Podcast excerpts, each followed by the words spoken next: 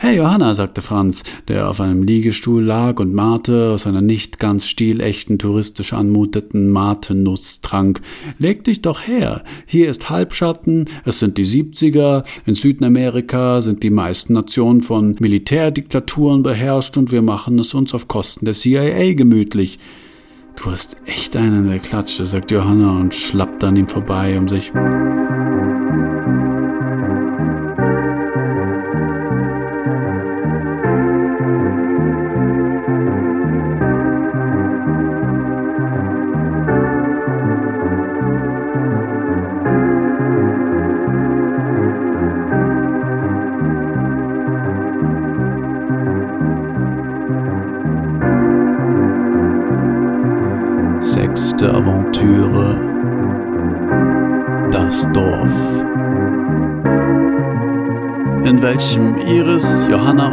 Franz auf Ratzlaff treffen, welche sie durch das Dorf Nueva Hermania führt. In welchem sie im ehemaligen Haus Josef Mangeles auf Hinweise auf den Verbleib Agnes Kochs stoßen.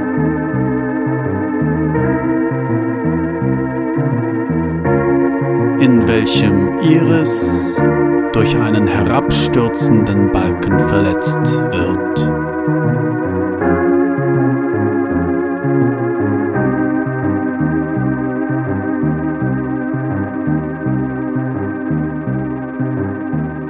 Heutzutage sagt man, gut, wenn ein Mennonit Präsident wäre, dann würde das Land gut gehen. Ja? Aber das braucht doch ziemlich mehr dazu.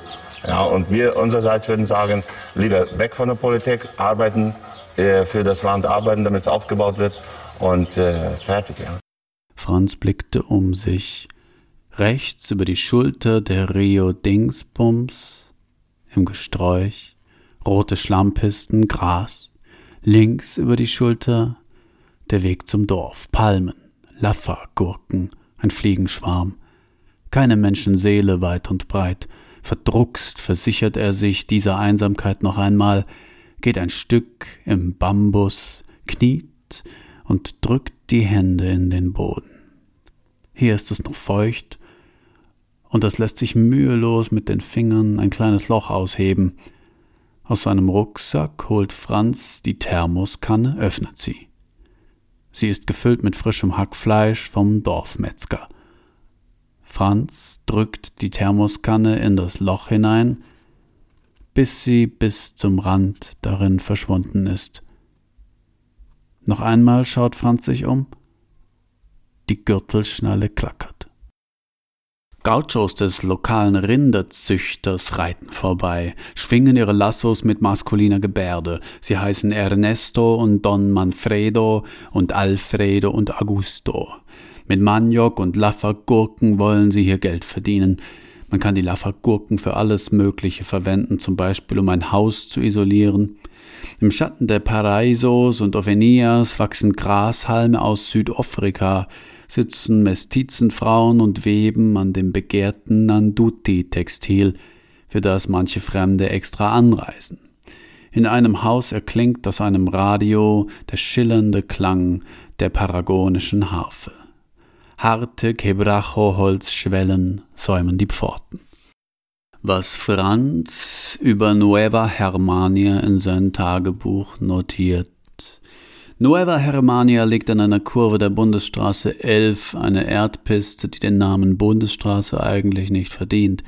Ein Auto rauscht vorbei, roter Staub setzt sich in Nasen und Rachen fest. Wenn man das Dorf betritt, sieht man dort erst einmal ein paar vereinzelte Lehmhütten, darunter eine Patisserie namens Confiteria Nakit, wo gewöhnliche Backwaren feilgeboten werden. Hier sieht man bereits ersten deutschtümelnden Nippes in der Auslage. Das eigentliche Dorf, das im Großen und Ganzen aus fünf langen Straßen und sieben Querstraßen besteht, ist umgeben von Palmen und Strauchwald und im Süden von einem Fluss namens Aguaray. Das erste Gebäude, das einem in die Augen sticht, ist die kreideweise Congregatio Evangelica, die sowohl als kirchturmlose Kirche als auch als Gemeindehaus fungiert. Die Klingelschilder sagen Flasskamp, Hauenschild, Fischer und Kück. Vergilbte Plakate der sächsischen Landschaft.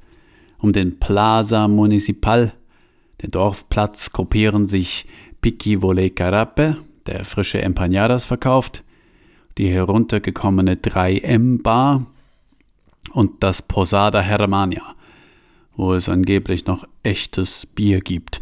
Zumindest behauptet das ein Emailschild am Eingang. Ein Haus weiter ist der Desposito de Materiales, ein Haushaltswarenladen, und daneben ein Elektromarkt, dessen Besitzer dick ist und einen Schnurrbart trägt und sich mit dem Besitzer des Haushaltswarenmarktes um die Qualität seiner Produkte immer so lange streitet, bis jemand den Dorfscheriff holt. Einen Polizeiposten gibt es nicht. Oder bis einer von beiden unter Flüchen anfängt, mit Steinen nach den Gartenzwergen des anderen zu werfen. Dann gehen sie aufeinander los. Und der Sieger holt dann am Ende Bebidas bei Calderon, und gibt einen aus. Man weint.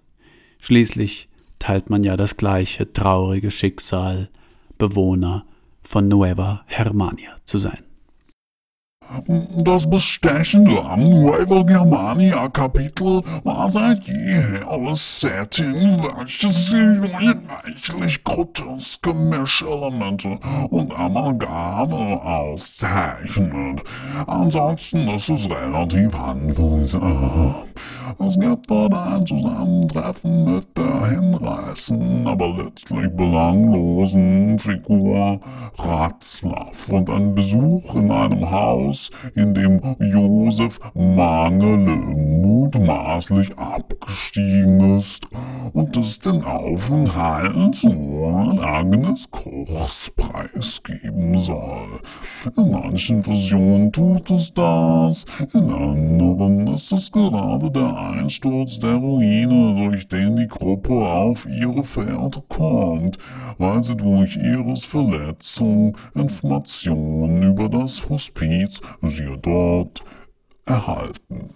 Vor den Türen von Kneipen und Wohnungen hingen hier Fliegenschnüre.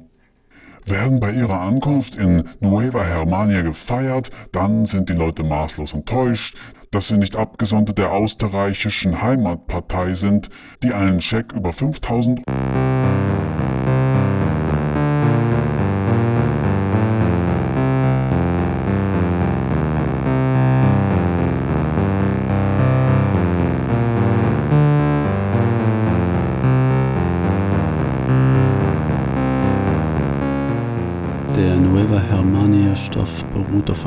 Sage, deren Ursprünge sich bis in die Völkerwanderungszeit zurückverfolgen lassen.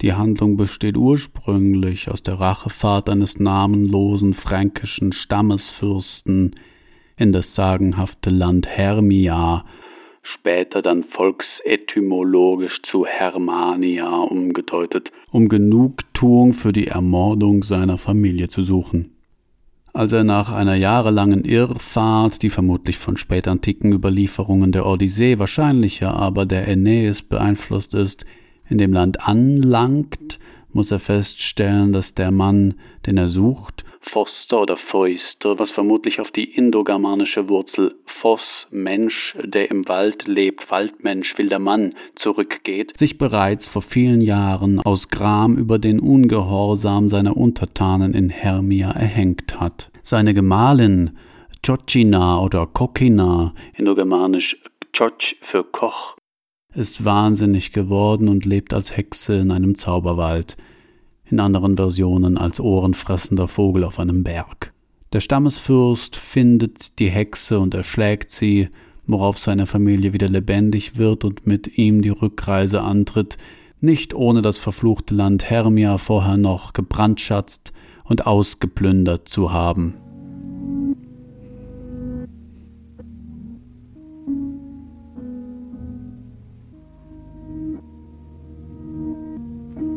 Symbolsonate 6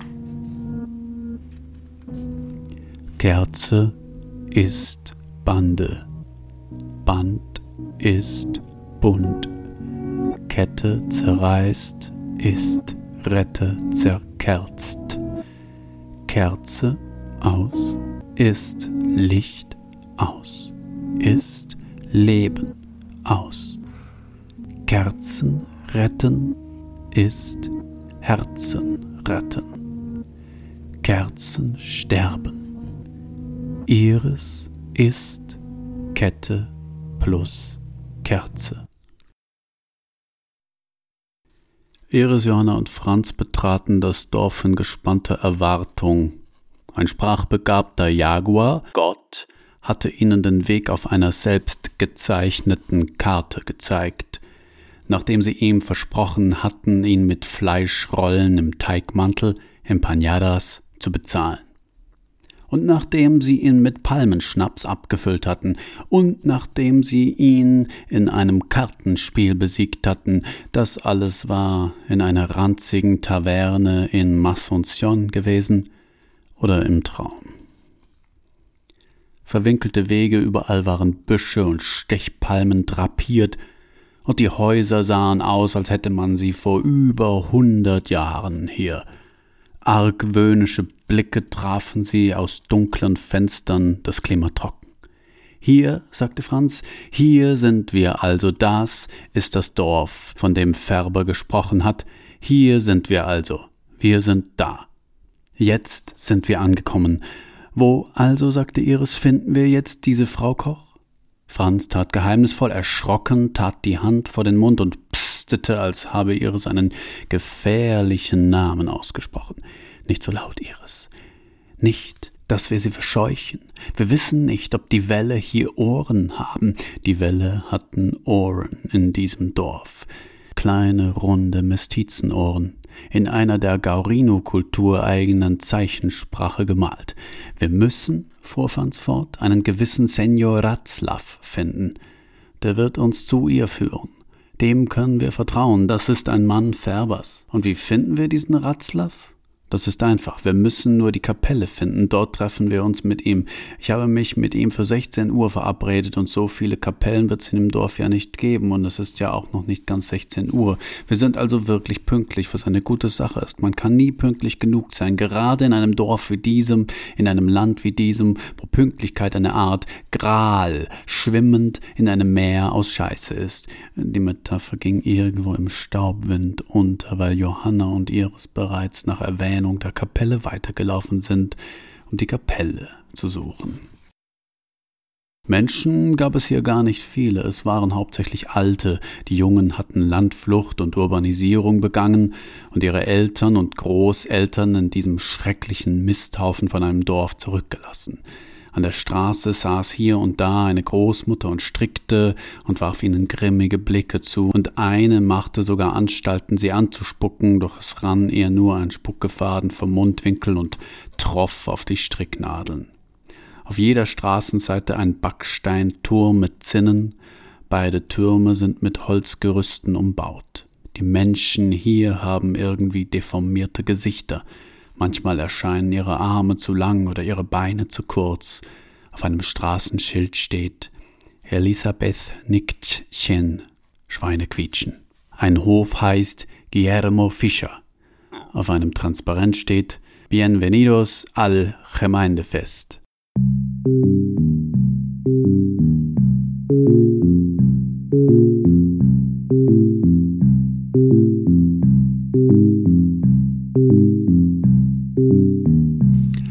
Entschuldigen Sie bitte, das war unser Platz, sagte eine ältere Dame zu einem älteren Herrn, der auf ihrem Platz saß und der dagegen hielt, dass es sich beileibe nicht um ihren Platz handele, sondern um seinen, ob denn hier irgendwo ihr Name stehe die absolute Höhe empörte sich die Anklägerin und beschwor die Gesetze des Anstands und den Gott der Wohlerzogenheit und ihre goldenen Ohrringe klimperten ornamental im Sonnengeflecht.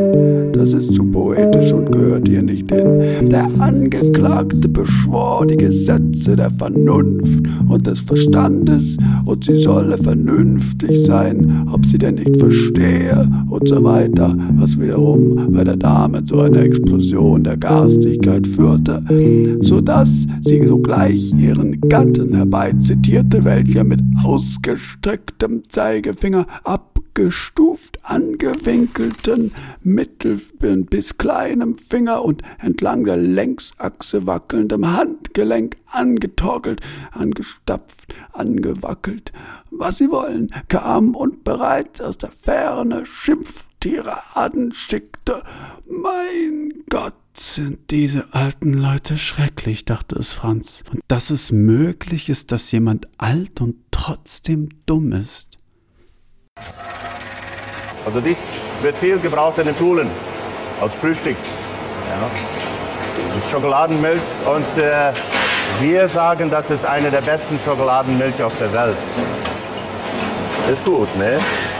Bei den Gabelstaplern sehen wir nachher gleich, haben wir Indianer angestellt, weil die Maschinen dann länger halten und sich länger bewähren, anstatt wenn man äh, Mennoniten draufstellt. Ja. Sie sind langsam, sie sind bedächtiger und äh, viel vorsichtiger beim äh, Transportieren der verschiedenen Paletten mit Produkten. Ja. Also total zuverlässig, wenn Sie auf dem Gabelstapler fahren. Kaffeeklatsch. Aus der Speisekarte von El Gemeindefest Bratwurst, Spätzle mit Sauerkraut, Empanadas, Teigtaschen mit Fleisch, Mais, Huhn und Thunfisch, Eisbein, Locro, Mais, Rindfleisch, Kartoffeln, Kürbis und Süßkartoffeln, Sauerbraten, Humitas, Mais, Paprikaschoten, Schalotten, Eier und Käse im Maisblatt, Currywurst, Berrybon, ein Topf aus Fleisch, Gemüse, Maisklößchen und Käse, Frankfurter Würstchen, Sojo, ein Topf aus Fleisch, Gemüse und Soja, Schnitzel mit Nudeln, Chipas, Maisbrötchen mit Eiern und Käse, gebratenes Meerschweinchen. Desserts, Schwarzwälder Kirsch, Linzertorte, Bebidas, Cerveza, Terere, Matte-Tee, der gesaugt geschlürft wird. Kleingartensiedlung.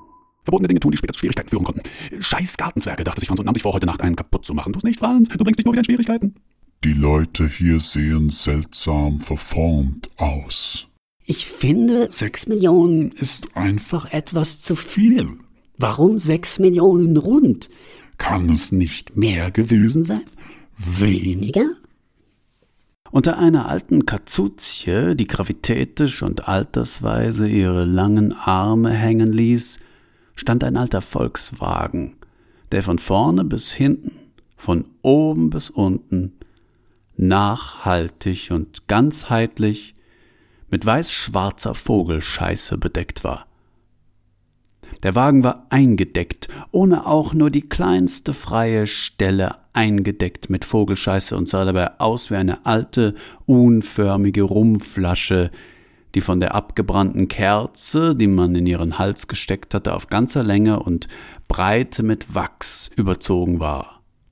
Aber es war natürlich kein Wachs, welches das Auto bedeckte, und es war da auch keine Rumflasche, sondern es war ein alter Volkswagen, der völlig mit Vogelscheiße bedeckt war, so sehr, dass man vermuten musste, dass in der gravitätischen, altersweisen Weide ein ganzer Vogelschwarm sein Heim haben musste, und dass dieser Vogelschwarm so energisch und bedenkenlos auf den Volkswagen draufschiss, als provoziere der Volkswagen das Beschissenwerden auf irgendeine Weise.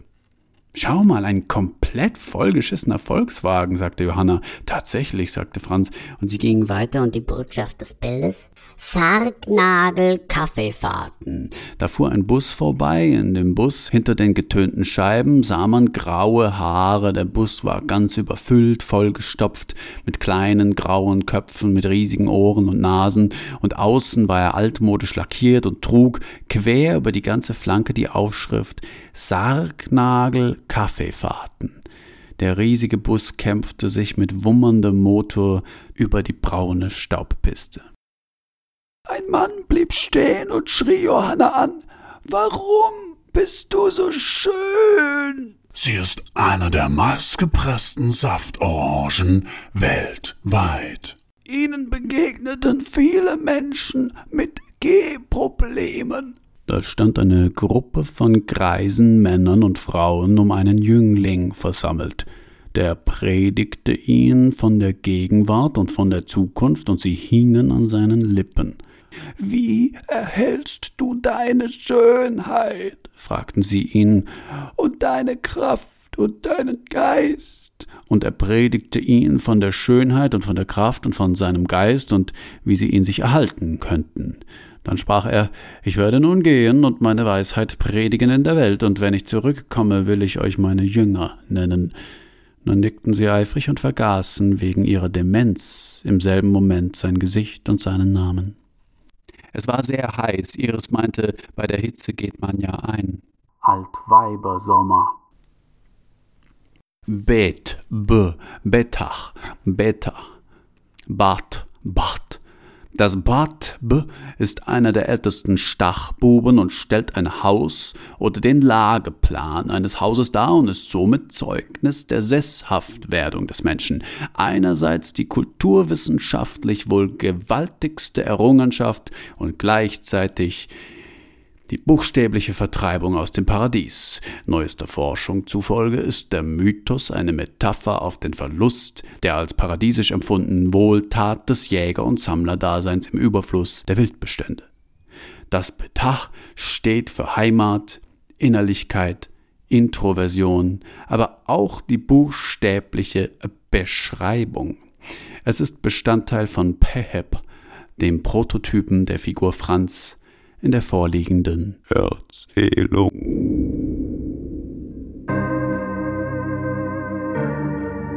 Ratzlaff führte sie durchs Dorf.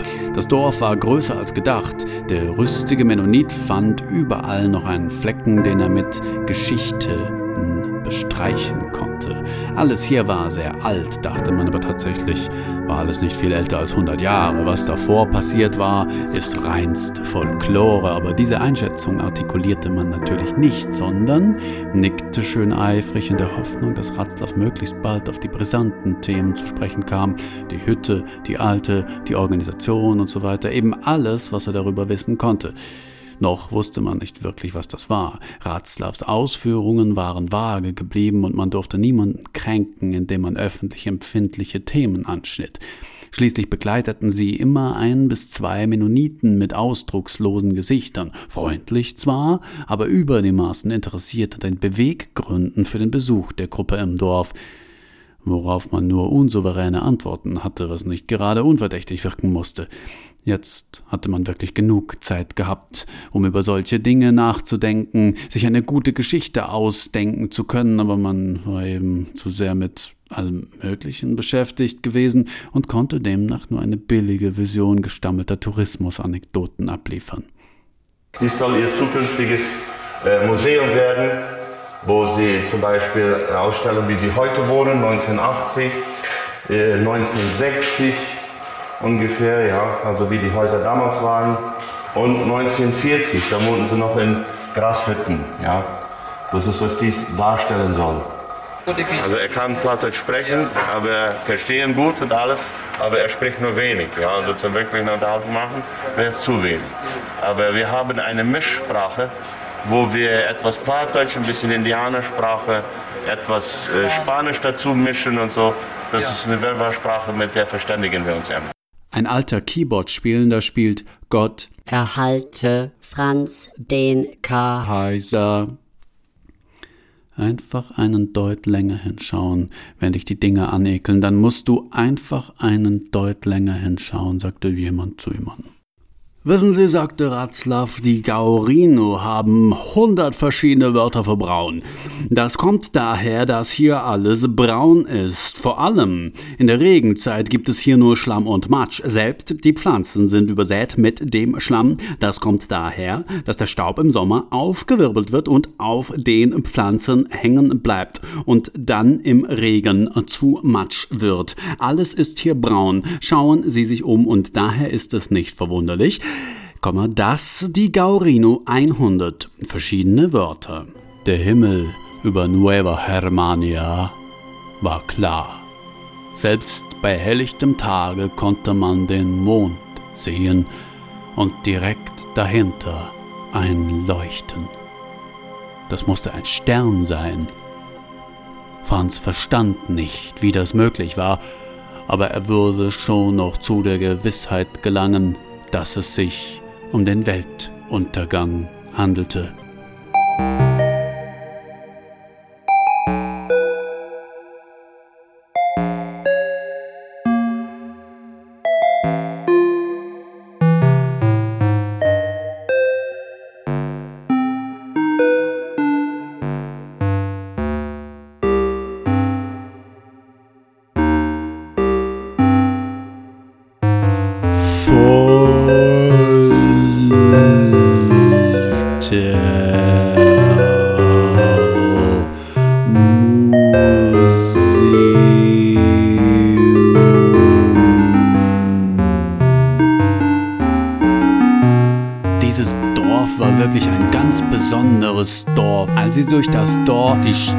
Streiften durch das Dorf, sie folgten, Ratzlaff führte sie durch das Dorf.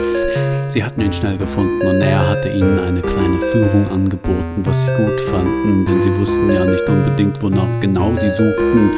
Und so war es vielleicht sinnvoll, einen Überblick zu gewinnen. Wie konnte man denn wissen, was man sucht? Mein Gott! Ein Freilichtmuseum in situ, sagte Walter Ratzlaff, der polobehemdete Rüstling, ein Wunder, schwenkt die Arme, zeigt auf alles. Auf Hütten, Schindeln auf den Hütten, auf Höfe, alte Karren, Maniok und so weiter. Begonnen hat das ja alles, sagt er, als Ornamental Farm. Wissen Sie, was das ist? Das ist, wenn ein Fürst sich in den Schlosspark noch ein paar Bauernhäuschen oder Windmühlen hineinbaut, weil das dann uriger und volksnäher aussieht. Iris Johanna Franz staunen nicht schlecht über die gemachte Art der Hütten, über den Charme, über die Staubpisten, die Schmutzigkeit, den Lehm und die Abgeschiedenheit. Ich bin sozusagen der Kustos, sagt Ratzlaff, und ich führe die Leute durch diesen Ort, und ich zeige ihnen alles. Natürlich haben wir auch Budgetknappheit. Wie zur Hölle sollen wir hier nur den Hinweis auf Agnes Koch finden, denkt sich Franz. Wie um alles in der Welt sollen wir Ratzlaff dazu bewegen, zu reden, denkt Iris. Wie nur komme ich hier an was zu bumsen, fragt sich Johanna. Außerdem mache ich auch die Öffentlichkeitsarbeit, sagt Ratzlaff und zeigt auf irgendwelche landwirtschaftlichen Geräte. Den Zeitgeist berücksichtigen müssen wir auch. Folgen Sie mir nun bitte hier in dieses Haus. Hier haben wir einige Präsentationen und Ausstellungsräume über die Geschichte des Dorfes und der Welt im Allgemeinen. Sie betreten das Panoptikum. Das steht auf einem Schild davor. Man muss sich bücken. Dies ist unsere Wunderkammer. Er zeigte auf die Wunderkammer, Vitrinen, geöffnete Schränke, das Licht war gedämpft, was alles noch viel wundersamer erscheinen ließ. Raritäten, sagt er, unsere Abteilungsbeschilderungen werden von einem international renommierten Grafiker entwickelt. Dann führte er sie durch die Exponate. Korallen, Perlen und Bergkristalle, Tierpräparate, Muscheln, alles ganz wundersam und doch irgendwie nicht sonderlich beeindruckend. Ein Nautilus-Pokal, ein gefasstes Straußenei. Man hat so etwas noch nie in echt gesehen und doch kennt man das. Das Horn eines Einhorns, Glaskugeln, alchemistische Instrumente, ich könnte Ihnen jetzt hier vorführen, wie man aus Scheiße Gold macht, sagt Ratzlaff, aber dafür müssten Sie schon, hahaha.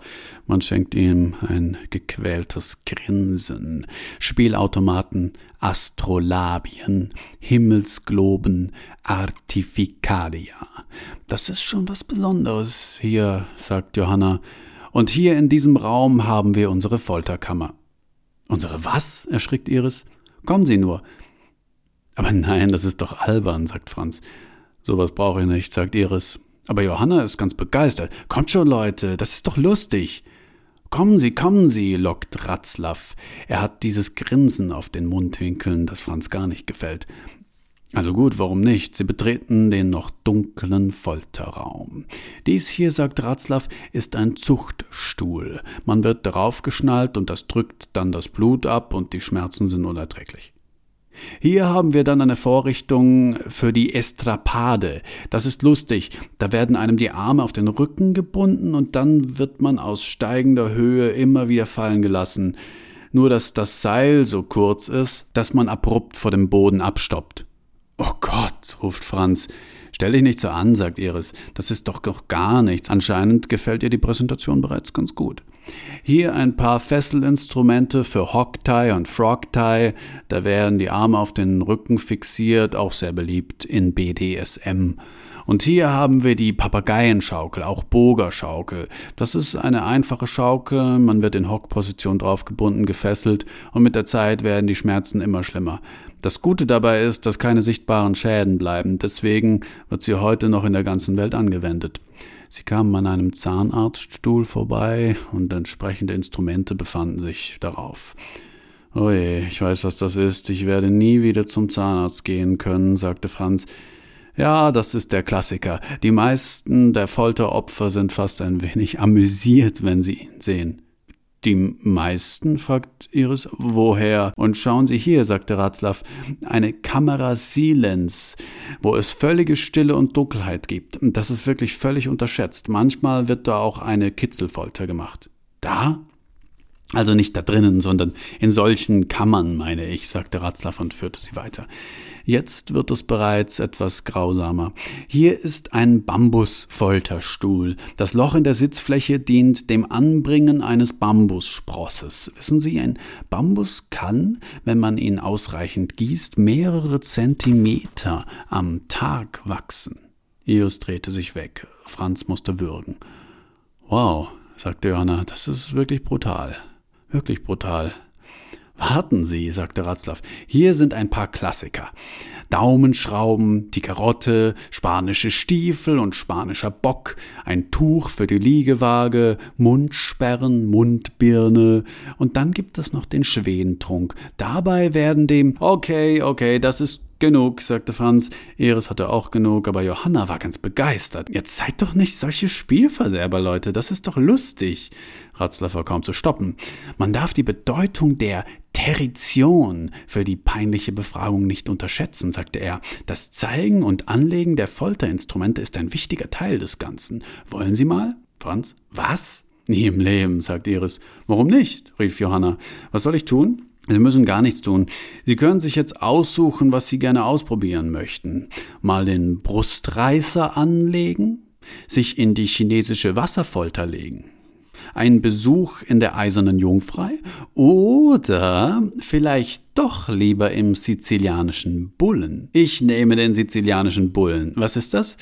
Das ist ein Metallbulle, sehen Sie, und man klettert hinein, wird fixiert und dann wird darunter ein Feuer gemacht. Man sagt, die Leute haben darin so laut geschrien, dass es klang wie die Schreie eines Bullen. Ah ja, das würde ich gerne ausprobieren. Hier, bitteschön. Johanna kletterte in das Tier, steckte Arme und Beine in die dafür vorgesehenen Vorrichtungen. Scheiße, Johanna, lass den Mist. Das ist wirklich ziemlich unheimlich, sagte Johanna. Ratzlaff hatte ein sehr spitzbübisches Grinsen auf den Lippen. Und haben Sie die Hinteröffnung schon bemerkt? Äh, nein, wozu ist die gut? Naja, das hängt ganz von der Fantasie des Folterers ab, würde ich sagen. Wir haben sogar eine kleine Simulationsfunktion. Wenn Sie wollen, kann ich die anwerfen. Ich weiß nicht, ist das gefährlich? Aber nein, sagte Ratzler, wo denken Sie hin? Und er schloss die Metalltür und die Fesseln. Wir sind hier ein Museum. Das hat alles seine Richtigkeit. Na dann, warum nicht? Ratzlaff drückte einen kleinen roten Knopf an dem Stier und ein Motor begann zu rattern. Ein rotes Licht unter dem Stier simulierte eine Flamme und eine Stange am Hinterteil begann, wie in einer Geisterbahn, etwa fünf Zentimeter vor und zurück zu fahren. Oh Gott, das ist pervers, hören Sie auf, rief Franz. Plötzlich fing Johanna schrecklich an zu schreien. Es klang tatsächlich wie ein Tier, das man verbrennt. Johanna, was ist mit dir? Ratzlaff, holen Sie sie raus. Franz sprang an die Klappe, versuchte sie zu öffnen. Johanna wurde vor seinen Augen gefoltert. Wie hatte er das zulassen können? Wie hatte er so dumm sein können? Ratzlaff, öffnen Sie die Klappe.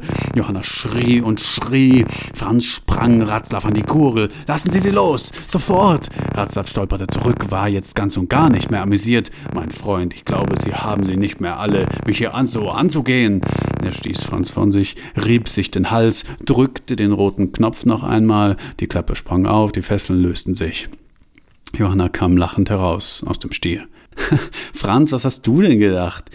Iris stand äußerst missbilligend da mit verschränkten Armen. Franz konnte das alles nicht mehr fassen. Ratzlaff hatte sein Lächeln wiedergefunden und überspielte seine Empörung. Und jetzt wollen Sie mal die Rattenfolter ausprobieren. Warum nicht? sagte Johanna und folgte ihm. Dann blieb sie stehen. Was ist denn das? Sie zeigte auf eine kleine Lampe auf einem Schreibtisch. Der Lampenschirm hatte eine seltsam bräunliche Farbe. Auch das, das sind nur die Lampenschirme aus Menschenhaut der Agnes Koch.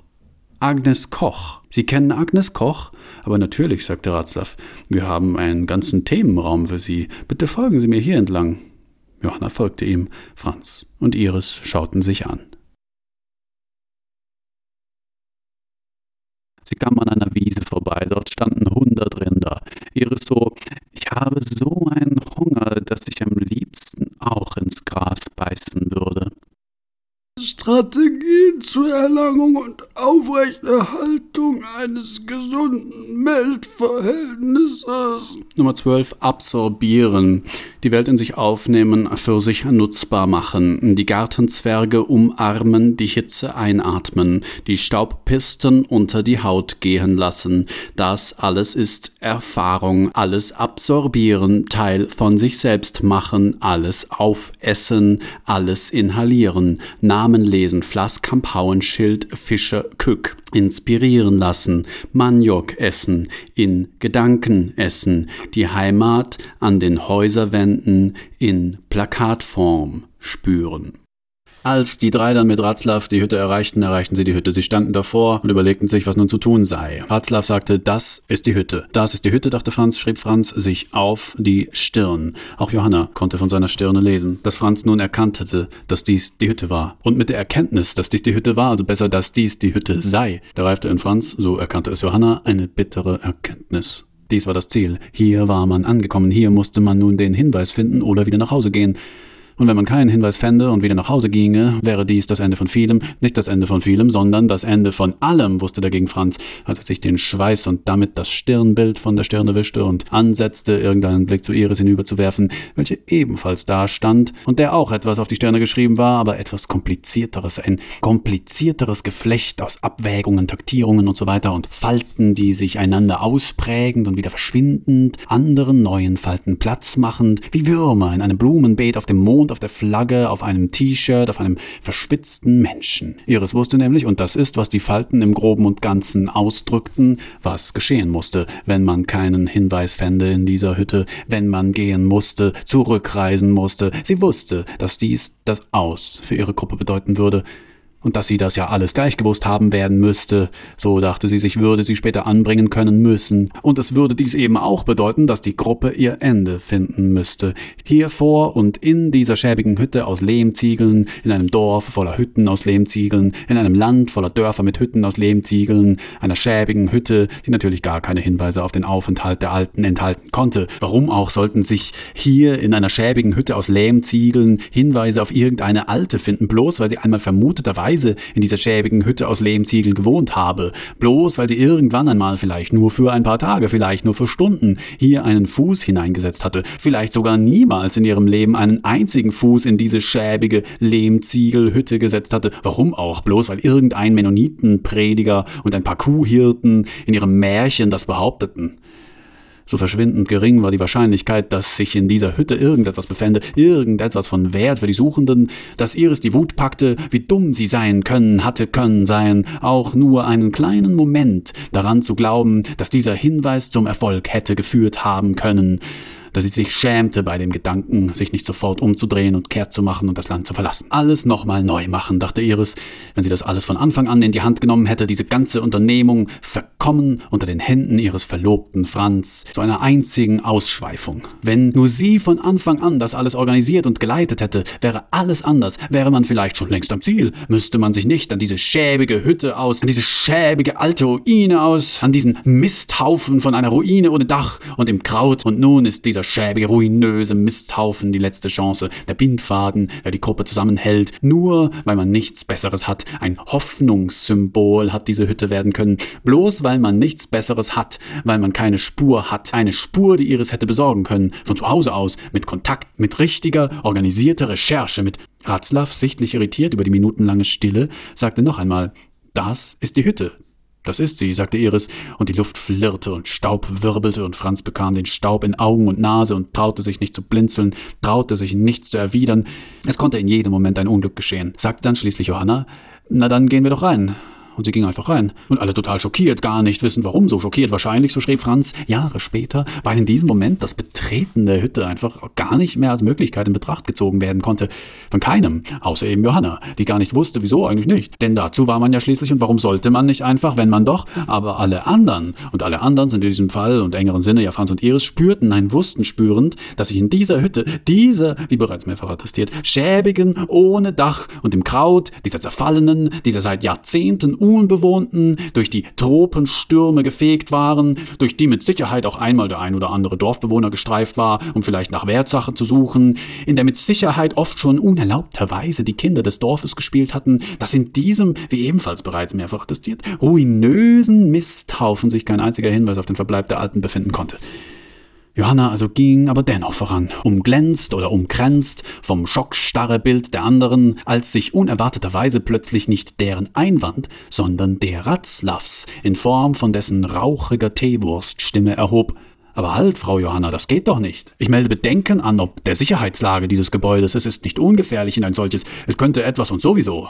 Johanna aber geht voran, sagt nein, danke, ich passe schon auf und die anderen stürzen ihr hinterher und pflichten Ratzlaff bei. Warte doch mal, sagt Franz, nicht, dass wirklich noch was, sagt Iris. Aber natürlich, Johanna lässt sich da nicht, wenn auch, vorsichtig an die Sache ranzugehen, erst einmal die einsturzgefährdeten Räume zu meiden. Es gibt derer ohnehin nur, sagen wir, fünf. Als man dann ein paar Minuten lieblos im Moos herumgestochert, Ziegel umgedreht, Seufzer verloren hat, betritt man schließlich doch auch die restlichen oder was davon üblich ist, und wie erwartet wird schnell klar, dass es hier nichts, aber auch gar nichts zu holen gibt, geben kann, und das Unglück in den nächsten Minuten eintreten muss, denkt Iris, denkt auch Franz und wird daher immer unruhiger, weil er weiß, dass mit dieser letzten Szene sein Stand gegen Iris zerbrechen wird, dass er jetzt vor allen, und allen ist hier eine Oligarie für Johanna, als ein absolut inkompetenter Vollidiot erscheinen muss. Er denkt, dass ich jetzt wie ein absolut inkompetenter Vollidiot erscheinen muss, der seine Informationen von einem fetten alten Hochstapler in einer Spelunke erhält, der daraufhin seine Freunde überredet, aufgrund dieser minderwertigen Informationen in eine unwirtliche Wildnis voller Hinterwäldler zu reisen, der daraufhin auf keine bessere Idee kommt, als einen beschissenen Mennonitenprediger. Hier brach Franz ab, weil er bemerkt, dass seine Hände bluten. Sie bluten, weil er völlig besessen die Steine umdreht, alles verbliebene Inventar aus dem Boden reißt, es sodann als wertlos erkannt, wütend hinter sich wirft, aus Wut gegen Ziegel schlägt. Iris steht nicht weit daneben und stemmt mit überlegenem Grinsen die Arme in die Hüften. Sie will erst mal diesen Triumph genießen. Johanna ist etwas weiter entfernt, will rufen, dem merkwürdig peinlichen. Ratzlaff steht außerhalb der Ruine und freut sich ein wenig darüber, dass endlich einmal was passiert. Und dann passiert es. Es passiert auf ungeahnte Art. Es passiert auf grauenvoll plötzliche Art. Franz reißt an einem Balken in der Wand neben ihm und durch eine komplizierte Kettenreaktion bricht die Stützkonstruktion zusammen, so dass direkt über Iris, die immer noch, es ist ja keine Zeit vergangen, überlegen grinst, ein einsturzgefährdeter Balken nun einstürzt und auf eben jene hinunterkracht, so schnell, dass sie nur noch die Arme hochreißen und ein seltsam gequetschtes Quietschen herauspressen kann. Eine Staubwolke facht auf, hüllt alles in Grau. Franz tut den obligatorischen Ruf, Johanna stürzt herbei, und als sich der Staub wieder legt, da kam ihm doch der Gedanke, ob hier nicht die ein oder andere Spur der Geheimorganisation Phoenix zu finden sei.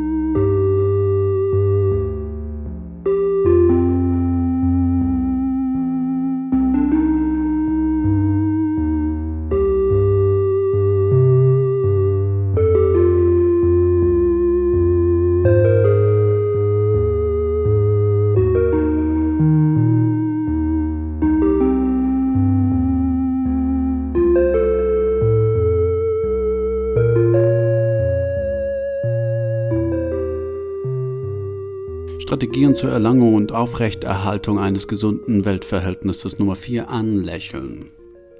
Vielleicht doch wieder lächeln. Hier die staubige Straße anlächeln, die Gartenzweige lächeln zurück, einfach mal ein bisschen strahlen, in den durch Wolken, Karawanen längst durchzogenen Himmel strahlen, die Lehmhütten anstrahlen, die Oma mit dem Orangennetz anstrahlen und wie die zurückstrahlt, die freut sich.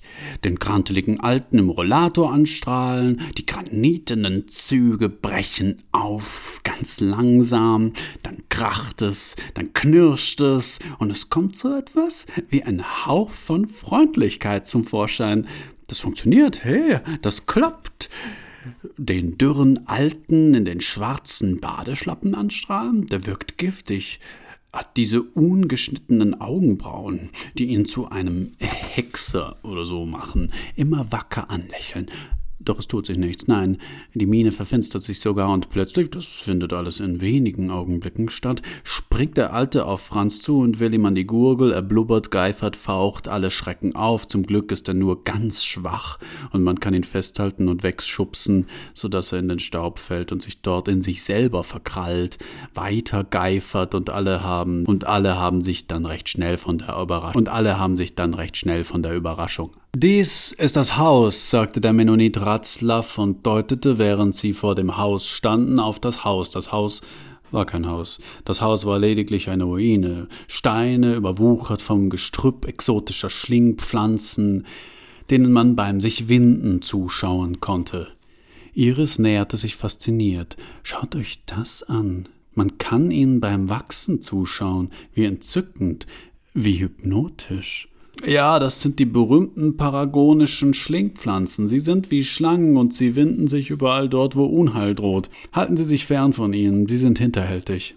Äh, Iris, wäre es nicht besser, sagt Franz, einen Schritt zurückzugehen und die Schlingpflanzen nicht zu berühren? Herr Ratzlaff, sind diese Pflanzen nicht auch sehr giftig? Nein, nein, keine Sorge, sagte Ratzlaff. Man kann sie gefahrlos berühren. Es ist nur so, dass sie wahnsinnig intelligent und bösartig sind und es neuen dokumentierte Mordfälle gibt. Mordfälle? sagte Franz, der feststellen musste, dass Iris sich eine der Schlingpflanzen am Arm hochgleiten ließ. Unter diesen Umständen, sagte er vorsichtig, können wir das Haus nicht betreten, hatte Johanna das Haus allerdings bereits. Sie blickt sich fasziniert um. Drinnen war es deutlich dunkler, auch wenn große Teile des Daches fehlten. Balken vermittelten einen einsturzgefährdeten Eindruck. Iris und Franz folgten Johanna zögerlich, der Mennonit Ratzlaff blieb draußen. Blöd war er ja nicht. Und hier sollen wir einen Anhaltspunkt auf den Verbleib von Agnes Koch finden, sagte Johanna, während sie mit dem Fingerstaub von einem Bild von Agnes Koch strich. Die Holzbalken, die dieses Haus stützen, sehen nicht gerade stabil aus, findet ihr nicht? Schau mal. Schau mal einer an. Ist das ein Bild von ihr? Ja, schau nur. Darunter steht für Agnes von Bernhard. Der Typ neben ihr scheint Bernhard Förster zu sein, sagte Johanna und strich sich eine Schlingpflanze beiläufig vom Fußgelenk. Es ist absurd, sagte Franz, aber nach den Gesetzen des Storytelling müssten wir hier einen Hinweis darauf finden, wo sie sich aufhalten könnte. Er öffnete eine knarzende Tür und, indem er sich von den Schlingpflanzen befreite, die sich ihm mittlerweile auf die Schultern gelegt hatten, betrat, was einmal ein Wohnzimmer gewesen sein musste. Hier gibt es ein Buch mit seltsamen Kochrezepten, rief Johanna aus einem anderen Zimmer. Und Schlingpflanzen. Warum seltsam? Ich lese dir eines vor. Kinderleber mit gerösteter Menschenhaut, blanchierten Augen und Schlingpflanzen-Chutney. Wie makaber, rief Iris aus einem anderen Zimmer. Könnt ihr kurz rüberkommen? Hast du etwas Interessantes gefunden? Nein, hier gibt es nichts Interessantes. Nur habe ich so das Gefühl, dass mich die Schlingpflanzen strangulieren wollen. Warte, ich komme gleich, sagte Johanna. Vielleicht verbirgt sich in diesen seltsamen Kochrezepten ein Hinweis. Franz, kannst du zu Iris? Ja, warte, ich gehe gleich. Hier im Wohnzimmer liegt ein Brief von Bernhard Förster an Agnes Koch. Vielleicht lässt sich herausfinden, wo. Ist alles in Ordnung da drin? rief der Mennonit Ratzlaff dumpf von draußen. Können Sie mich hören? Aber Franz konnte nicht, weil sich die Schlingpflanzen in seine Ohrmuscheln gegraben hatten. Es fühlte sich interessant an. Außerdem versprach der Brief sehr Interessantes über den Aufenthalt von Agnes Koch zu verraten. Man musste ihn nur zu Ende lesen. Mir fällt das Lesen schwer, sagte Franz und konnte Johannas Antwort darauf nicht hören. Ja, mir fällt auch das Gehen so schwer, sagte sie, wie zu sich selbst. sagte Iris, der sich die Schlingpflanzen bereits in die Nase gebohrt hatten, und Johanna sah das aus den Augenwinkeln und dachte sich, echt schön hier drin, echt seltsam, wie schön es ist, dass uns die Schlingpflanzen umbringen wollen. Hä? Ah ja, um Agnes Koch zu finden, um Hilfe schreien, laut um Hilfe schreien, dachte Johanna, aber sie dachte auch, Warum so einen Stress machen? Nein, Franz dachte das. So rum wird ein Schuh draus. Franz dachte, meine Arme sind so grün. Warum mache ich mir hier so einen Stress? Mein Kehlkopf fühlt sich komisch an, als würde ich lauthals schreien. Entsetzt um mein Leben schreien.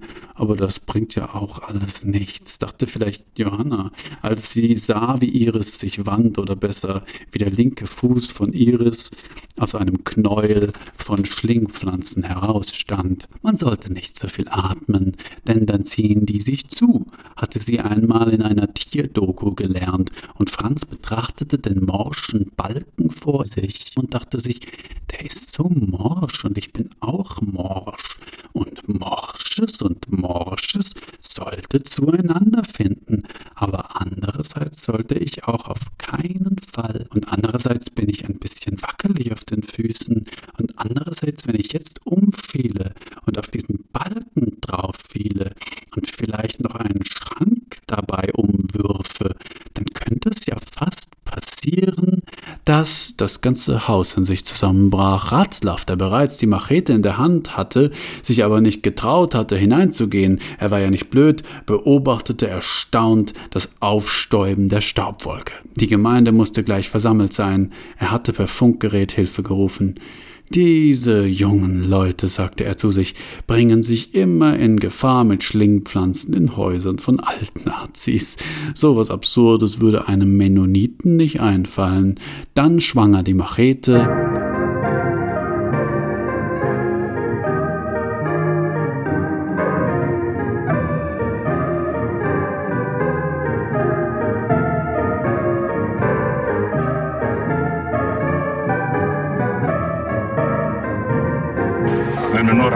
Sagen, so, jetzt bekehrt euch, ihr, ihr müsst euch bekehren von eurem Wesen und so.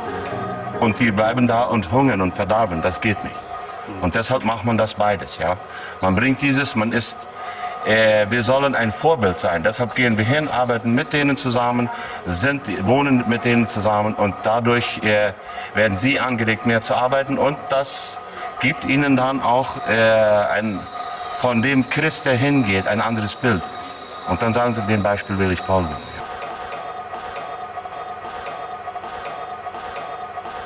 Das Bücherregal. Franz stand ehrfurchtsvoll vor dem Regal. Es standen 38 Bücher darin. Er wusste, dass er jedes einzelne in die Hand nehmen musste. Von manchen las er nur den Titel, andere durchblätterte er, und bei manchen las er gar die ersten Seiten des Vorworts. Erstens die Kinderkreuzzüge. Zweitens Handbuch der besten Choreografien Chucky Chance. Drittens Trinklieder aus dem präkolumbianischen Südamerika. Viertens große Liste der berühmten Listensammlungen. Fünftens ein Buch mit leeren Seiten. Sechstens ein Buch ohne Seiten. Buchdeckel. Siebtens ein Buch mit spiegelbeschichteten Seiten. Achtens ein Buch ohne Titel. Dies ist nicht der Titel. Neuntens, ein Buch ohne Titel. Dies ist der Titel. Zehntens Fast Food Restaurantführer 5 Sterne. Elftens Daumenkino Das flinke Wiesel. Zwölftens, zwei Bücher sehr breit und langweilig als Bücherständer. Drittens, etwas Aktuelles. Ein Buch, das so vage geschrieben ist, dass es immer aktuell ist, wenn man in die Lücken einen Begriff aus den Tagesnachrichten einsetzt. Vierzehntens, handschriftliche Tagebücher eines Internisten, kalligraphische Edition. Fünfzehntens, Notizbücher eines Unaufmerksamen. Sechzehntens, der Buttlinker. 17. Ja, aber mehr auf waren sie Silzen hatten so. 18. nicht identifizierbar. 19. 20. Wahrzeichen des Ikonoklasmus. 21. Paradoxien und wie man sie auflöst mittels Fundamentalismus. 22. Der erste, der zweite und der vierte. 23. Küchenphilosophie eines Hungerstreikenden. 24. 24. Antike Folterinstrumente und wie man sie nachbaut. 25. Kindererziehung mit Nervengiften. 26. Leseführer für Edel, Leseführer für Eselsrufer. 27. Grammatik des Stotterns. 28. Weniger ist mehr, sagte der Steuerbeamte und starb. 29. Hase und Igel gemeinsam im Ziel, eine Utopie. 30. Undenkbare Gedanken in unleserlicher Schrift. 31. Teil 2, die Fortsetzung, in Klammern jetzt noch besser.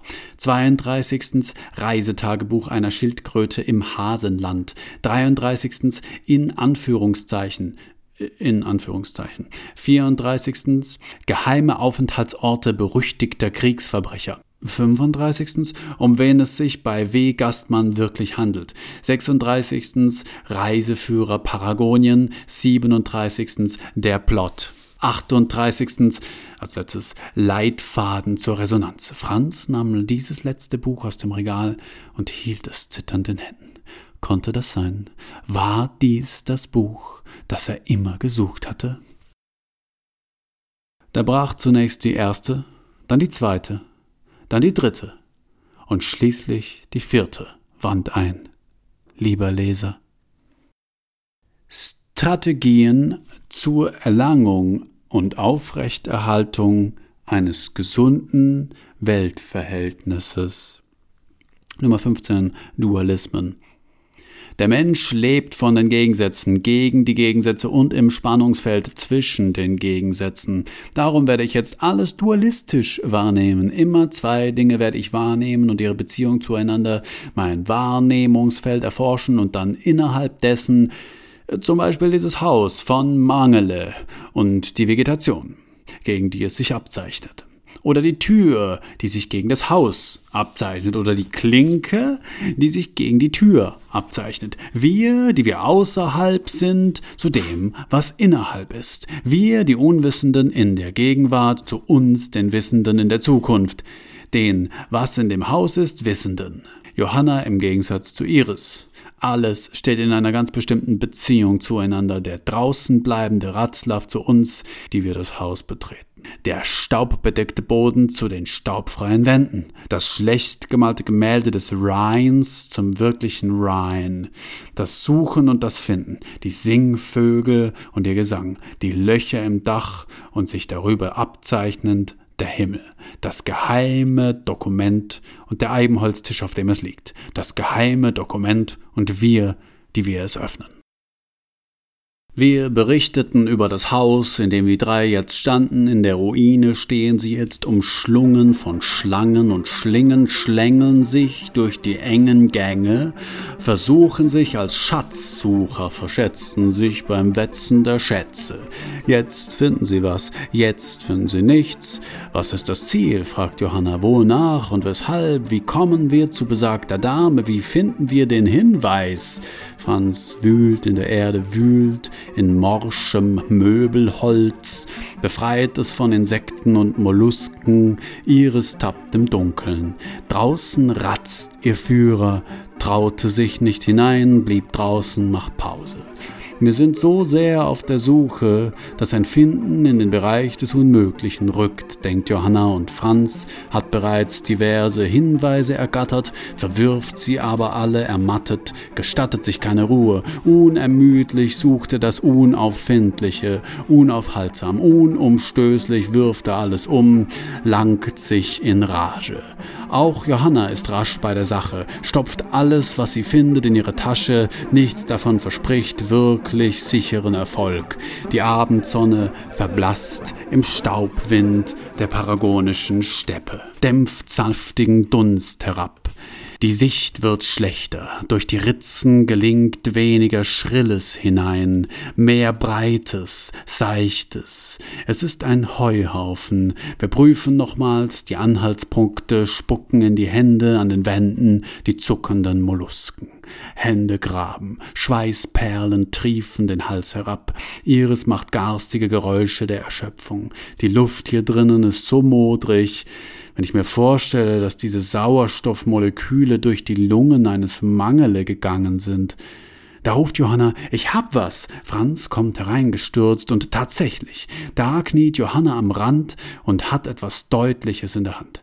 Das ist der Hinweis, ruft Franz. Du hast den Hinweis gefunden. Er kniet neben mir nieder, sie beide berühren den Hinweis. Es ist ein eminenter, unbeschriebener. Sie vergleichen ihn in ihren Händen, übergeben ihn, wechseln sich ab. Das könnte es sein. Was meinst du? Ja, ich meine auch, das könnte es sein. Der Hinweischarakter ist erschlagend, exzeptionell. Die Evidenz dieses Fundes ist erstaunlich. Sie wissen in diesem Moment spontan, dass die Spur hier weiterführt. Iris kommt rein, sieht die beiden nebeneinander knien, kriegt einen Tobsuchtsanfall. Franz, was krabbelst du da bei den Ameisen? Was habt ihr da? Und sie springt zwischen die beiden, verhindert jegliche Resonanz, drängt sich dazwischen, fordert Erklärung des Gegenstandes. Was ist das? Was habt ihr gefunden? Ein Hinweis, sagt Franz. Es ist ein Hinweis. Ja, aber was für einer was? Und dann sieht sie in den Hinweis, und auch ihr geht der treibend zeigende Charakter des leisen Teils auf. Nur gibt sie keine Verblüffung zu, stellt es in Frage, mag nichts akzeptieren, verirrt sich in Gram. Ich bin skeptisch, sagt sie. Wie kommt ihr darauf, dass dieses Ding, aber Iris, sagte Johanna, siehst du nicht, dass dies der Hinweis ist? Mehr braucht es doch nicht. Er wird uns zu Agnes Koch führen. Hier der Weg, hier die Koordinaten, hier die Gründe, die Ursachen, die Erklärung, die Zusammenhänge, alles hier, alles sichtbar, alles evident. Wir müssen sofort los, verstehst du? Sofort. Die Zeit drängt. Auch das ist hier zu lesen.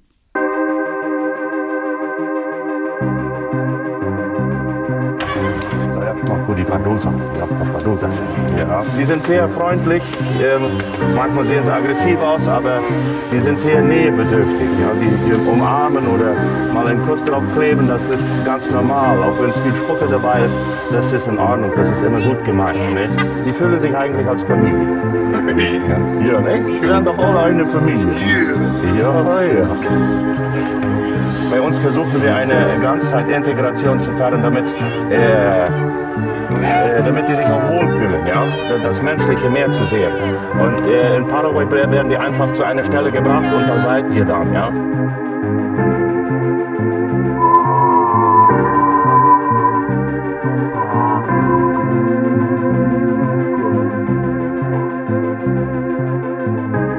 Iris schreit wie am Spieß, als man sie mit gemeinsamen Kräften, nachdem man sie unter alten Holzbalken und dem Schutt der Lehmziegelhütte hervorgezogen hat, zu Ratzlavs Jeep trägt. Franz ist ganz woanders, weil er einerseits hofft, dass Iris sich nicht stark verletzt hat und ihr andererseits den Tod wünscht, schwebt er in einer Wolke aus nicht identifizierbaren Gefühlen. Johanna dagegen, wie immer pflichtbewusst und untadelig, ist voll bei der Sache. Ratzlaff hat ein paar Indios herbeigewunken und dann kräftig mit angepackt. Ihm rinnt der Schweiß von der Stirne, auf seinem Rücken bildet sich eine große dunkle Lache. Iris ist schnell in den Jeep gehievt, sie schreit und schreit und will gar nicht mehr damit aufhören. Sie liegt im Sterben. Ratzlaff drückt derbe aufs Gas. Was habe ich getan, denkt sich Franz. Johanna sitzt konzentriert. Iris schreit wie ein abgestochenes Schwein. Es fliegen Bäume vorbei. Man gelangt zu Ratzlaffs Wohnung.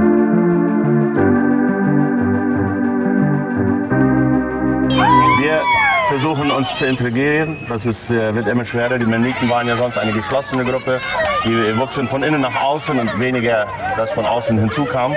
Und von daher äh, ist auch vieles erhalten geblieben von den Traditionen. Heutzutage kommt mehr von außen dran, man integriert sich, die Welt ändert sich und wir müssen einfach mitmachen. Wir müssen uns auch verändern. Das ist unbedingt wichtig.